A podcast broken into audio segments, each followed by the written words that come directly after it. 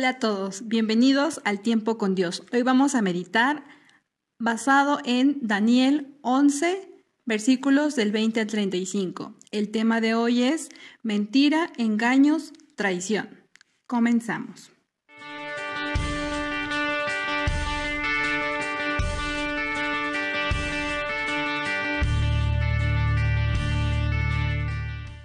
Levantará en su lugar uno que hará pasar un cobrador de tributos por la gloria del reino, pero en pocos días será quebrantado, aunque no en ira ni en batalla, y le sucederá en su lugar un hombre despreciable, al cual no darán la honra del reino, pero vendrá sin aviso y tomará el reino con halagos. Las fuerzas enemigas serán barridas delante de él como con inundación de aguas, serán destruidos junto con el príncipe del pacto, y después del pacto con él engañará y subirá y saldrá vencedor con poca gente.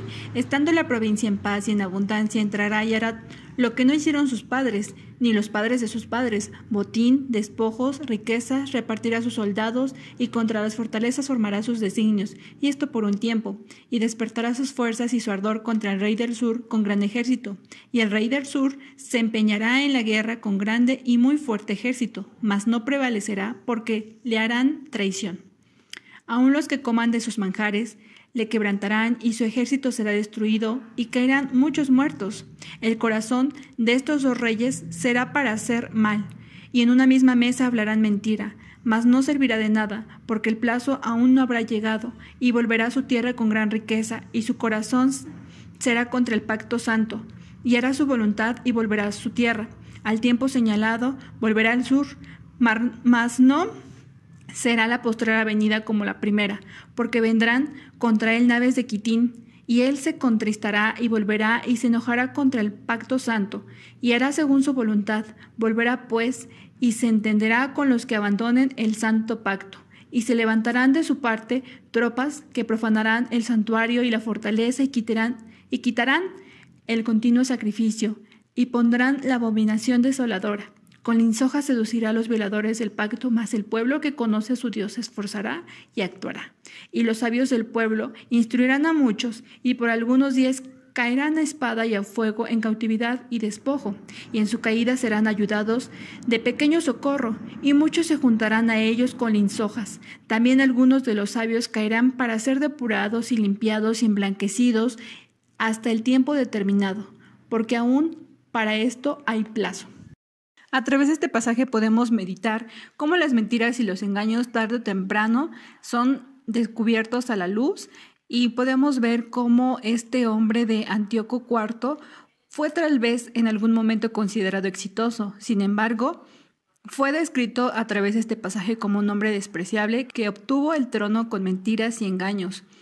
Podemos preguntarnos, ¿qué concepto tendrá Dios de aquel que busca tener éxito con mentiras y engaños? Tarde o temprano llegará el castigo sobre aquellos que practican la maldad, que, practican los engaños, ya que Dios es bueno y misericordioso y como aquí lo dice, todo tiene un tiempo. En este pasaje nos habla sobre tiempos, de que aún no se había cumplido el tiempo y entonces podemos ver cómo Dios es soberano y nada está fuera de su control. También podemos ver que a través de la persecución la aflicción es una herramienta que purifica la fe de los santos. Durante el reinado de Antíoco IV, el pueblo de Dios es perseguido. El rey de Grecia quebranta el pacto establecido y saquea el templo de Jerusalén. Podemos ver cómo algunos judíos ceden al helenismo ante la persecución, mientras que otros dan su vida con tal de conservar su fe. Debemos tener en cuenta que la aflicción no es otra cosa que una oportunidad de purificar nuestra fe. Las aflicciones son aterradoras e indeseables, pero necesarias. Por eso no debemos enfocarnos en el sufrimiento o en buscar la comodidad, sino tener los ojos espirituales abiertos para ser testigo del fin que le espera a todos los que sufrimos por el Señor.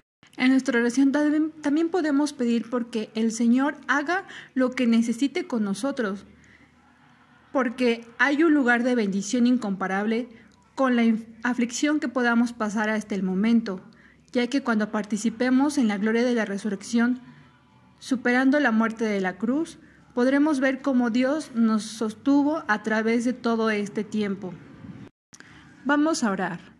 Padre Celestial, aunque tenga que soportar alguna aflicción difícil, lo haré para dar testimonio de que el justo por su fe vivirá. No permitas que sea vencido por el mal, moldéame en la aflicción para que pueda tener una fe íntegra. Dame un corazón puro y limpio para que pueda verte, Señor. Deseo que Dios les bendiga y que también nos pueda conceder al Espíritu Santo como una guía y fortaleza en este camino de aflicción por el que podamos pasar. Pero sabemos que la gloria venidera no se compara en nada con la aflicción que podamos estar pasando, ya que somos más que vencedores en Cristo Jesús. Deseo que tengan un excelente día. Hasta la próxima.